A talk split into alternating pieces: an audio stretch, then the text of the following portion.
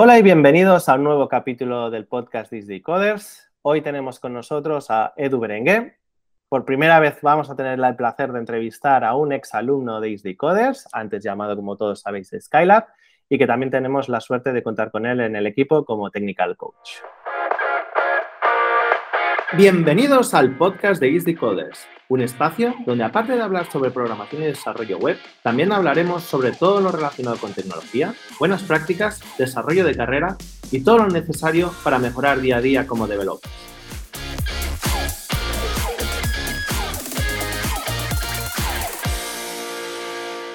¿Quién, ¿Quién, es Edu Berenguer? Pues mira, Edu Berenguer es un chico de 37 años que hace cuatro años hice el, hizo el bootcamp de, de Easy Coders en Barcelona. Y anteriormente pues también hizo el grado LFP de, de DAO y más anteriormente estuvo 13 años trabajando en, en la obra, en un, una empresa familiar que, que teníamos. O sea, yo acabé el bachillerato, en ese momento mi padre se quedó solo en su, en su empresa, su socio se jubilaba y le dije, bueno, pues papá, me pongo un añito contigo para sacarme el carnet de conducir y ese añito se convirtieron en 13 años. Y después de 13 años, con más de 30 años, pensé, no me veo 30 años más en la obra. Entonces, pues hice mi recorrido en este mundo IT con el grado y con el bootcamp. O sea, tú eres probablemente uno de esas, una de esas personas ¿no? que pueden representar, yo creo que el 80% de todos los alumnos que pasan por, por ISD Coders. Y me gusta sobre todo tu caso, porque tú no, quizá no fuiste tan drástico de irte directamente a realizar un bootcamp o a realizar algo corto, rápido ¿no? y específico, sino que decidiste hacer un ciclo, o sea, un ciclo de, formativo, ¿no? ¿Cómo valoraste las distintas opciones que te ofrecía el, mundo académico? Mira, pues cuando empecé a pensarlo, eh, llevaba 12 años ya trabajando en la obra y lo empecé a pensar con 30 años. Y lo típico en mi caso, había acabado, tenía el bachillerato desde hace 12 años y haces pues el camino más lógico de bachillerato en su momento que podía optar o entrar a la universidad o el FP. Bootcamp, te soy sincero, ni los conocía. O sea, yo no conocía los bootcamps y dije, bueno, pues FP. Como me gustaba un poquito la tecnología, pues vi las opciones que había de, de DAM y, DAO. Eh, entré en DAM, desarrollo de aplicaciones multiplataforma, y como comparten el primer año, pues dije, bueno, puedes elegir cualquiera de los dos y luego puedes moverte, ¿no? Entonces hice el primer año de DAM y por casualidades de la vida, mi, el primo de mi pareja me empezó a hablar de una cosa que se llamaba los bootcamps.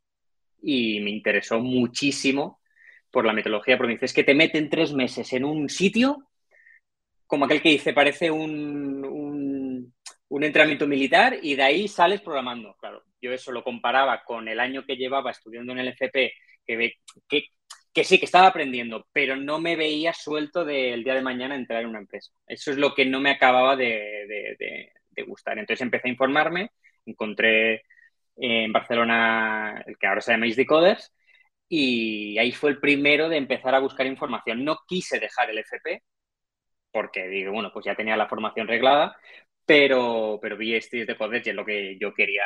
No sabía que luego, luego iba a aprender tanto, pero lo que no sabía era ese entrenamiento que existía durante tres meses.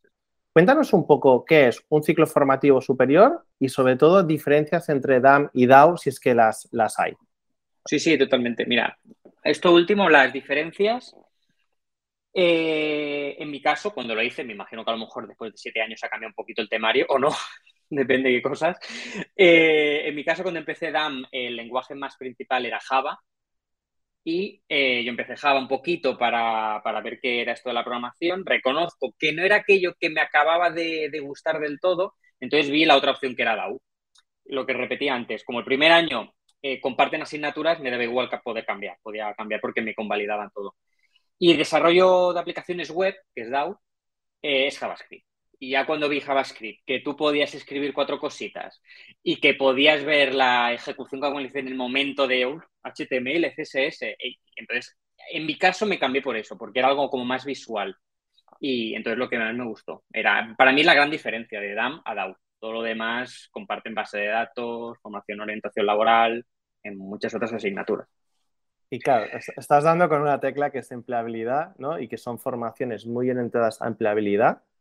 Entendiendo que es una formación reglada, claro, ¿qué expectativas o, qué sensaciones te llevaste durante el proceso? ¿Eso se iba a cumplir o veías que estaba alejado de lo que tú creías?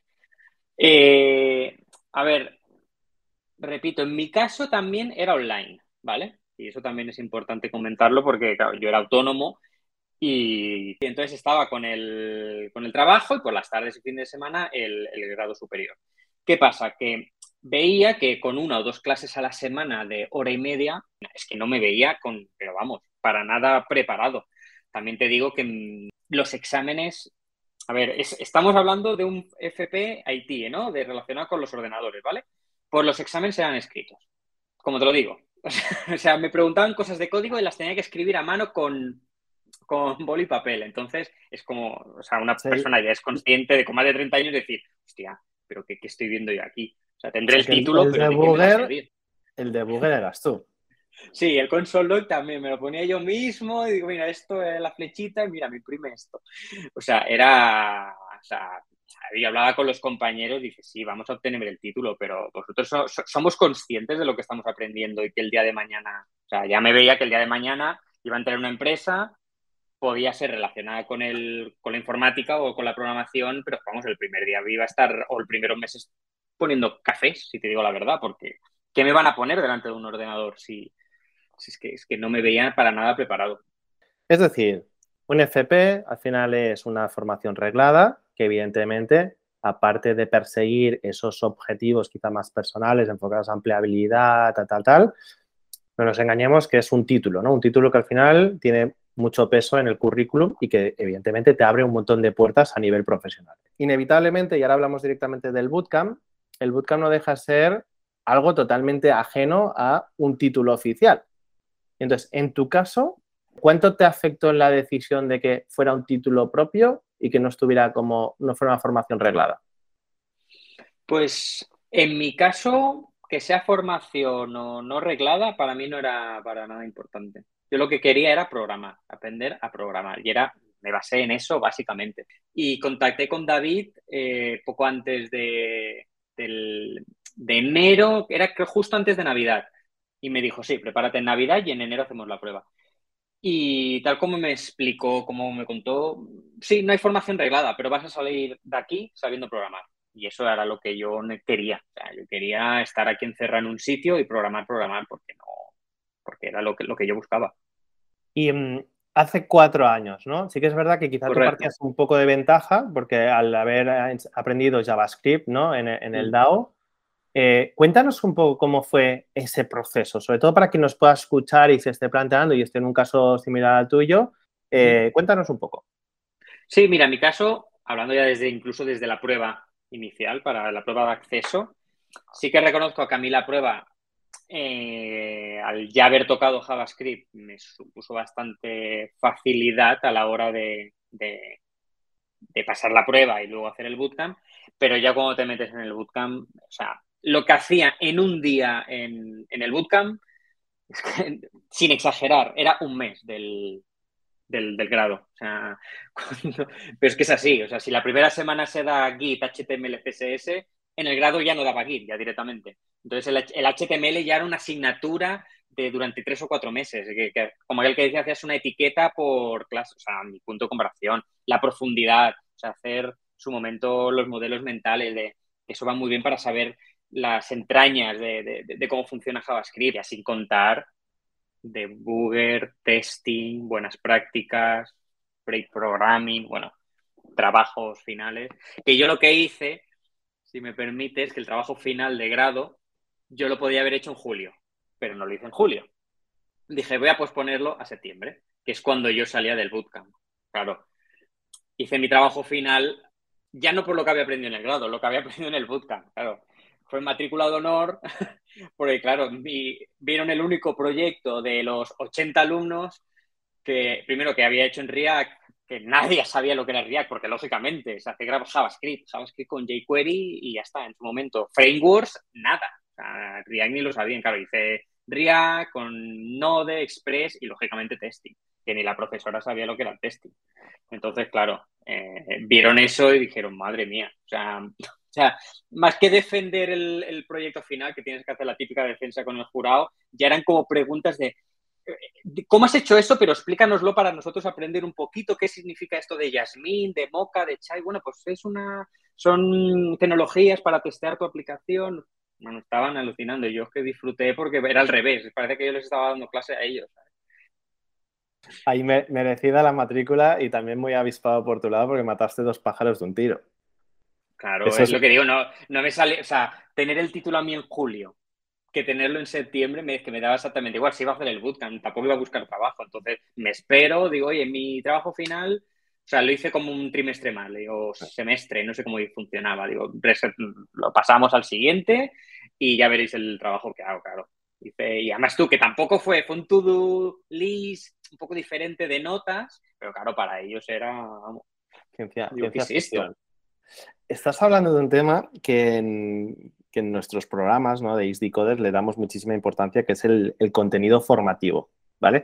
Y tú que lo has vivido como alumno y ahora lo estás viviendo internamente en el equipo, para quien nos está escuchando, cuenta un poco cómo es ese proceso de edición a edición, cómo lo vamos mejorando, cómo lo vamos adaptando. Cuenta un poco cómo, cómo se decide y cómo lo hacemos.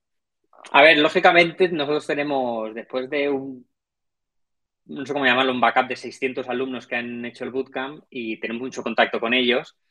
Eh, eso hace que tenemos mucha información de lo que se pide, de lo que se utiliza, de las últimas tecnologías. Y esto, claro, tenemos aquí una información, vamos, de primera mano de que vamos adaptando a cada bootcamp, eh, pues ahora le vamos a dar, como en este caso, pues vamos a dar un poquito más de TypeScript. ¿Por qué? Porque se está eh, demandando mucho en el, en el, mercado laboral. Y así vamos edición a edición, porque como es totalmente reactivo, ya no te diría al bootcamp, es al día. O sea, si hay que darle más eh, importancia a algún tema en específico, porque el mercado así lo demanda, pues así lo haremos.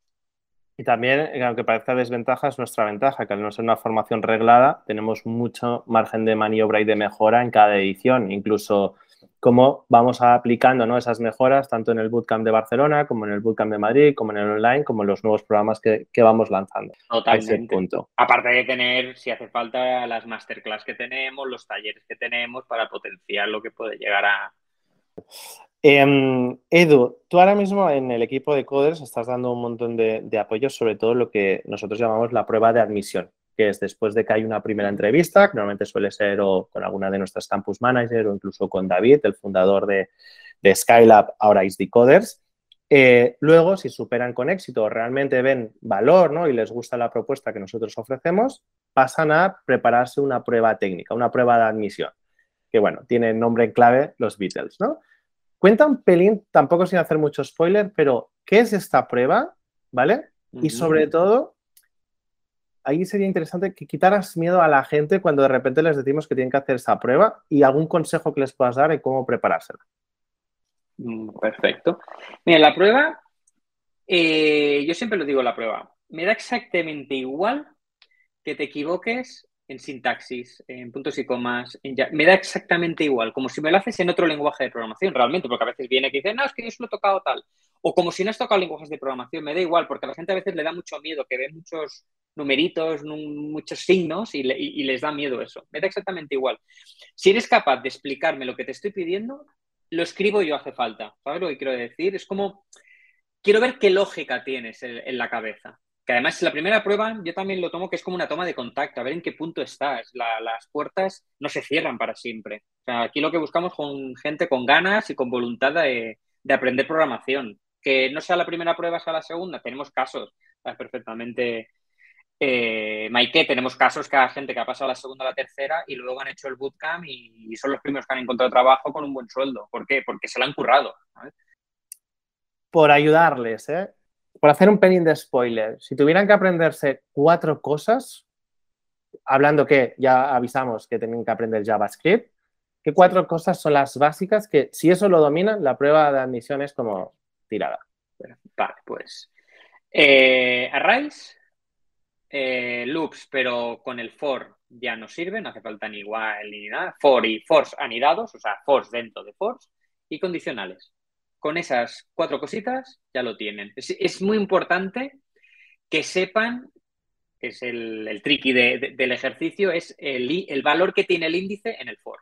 En el for, quien sabe un poquito de programación, tú creas un índice, o sea, el nombre I, J o PP, qué valor tiene a cada vuelta del loop. Con eso ya tienes la prueba, vamos, superada. realmente es entender bien qué pasa en cada iteración, entendiendo un loop para los que nos están escuchando que quizás no sepan qué es, que es, oye, quiero repetir una un trozo de código n veces, pues entender cuántas veces se repite y qué pasa en cada vez que se repite ese código.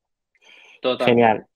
¿Qué rol juega el esfuerzo en un candidato o en un alumno? Es lo que hablábamos un poquito antes. puede parecer que la prueba le esté saliendo mal o no la saque, pero lo he dicho, con ganas, con voluntad. Es más, también quiero decir que si la prueba vemos que no, que le falta un poquito, nosotros mandamos varios ejercicios para seguir practicando, estamos en continuo contacto con esta persona, nos los manda, podemos tener sesiones de, de, preparación para la prueba, o sea que eso... Ahí has dicho un tema que ha pasado inadvertido, que es preparación, ¿no? Te ayudamos en la preparación. De hecho, para los que nos están escuchando y tengan visibilidad, en el momento que queréis pues, participar, ¿no? O queréis intentarlo y hacer todo el proceso de admisión, nosotros enviamos contenidos para que os podáis preparar a vuestro ritmo, ¿vale? Que evidentemente tenéis a todo el equipo a vuestra disponibilidad en caso de que queráis pues sesiones quizá one to one, que las llamamos, que es uno a uno. De hecho, creo que luego tienes justo una con una potencial alumna para el Bootcamp de Madrid. Y que luego incluso estamos empezando a hacer sesiones más grupales en las cuales pues hacer como clases piloto para que, oye, podáis entender un poco de qué va todo esto y entender esas cuatro bullets que justo comentaba antes Edu, eh, de cara a prepararla lo mejor posible. ¿Esto es para todo el mundo? A ver, eso es muy personal también. Yo creo que va ligado a, a realmente si te quieres dedicar a esto. Yo quiero pensar que la gente que hace un bootcamp, salvo que quieras hacerlo por uso y disfrute, muchos es para un cambio laboral. Entonces, os pedimos durante 11 semanas plena dedicación al bootcamp. No estamos pidiendo cuatro años.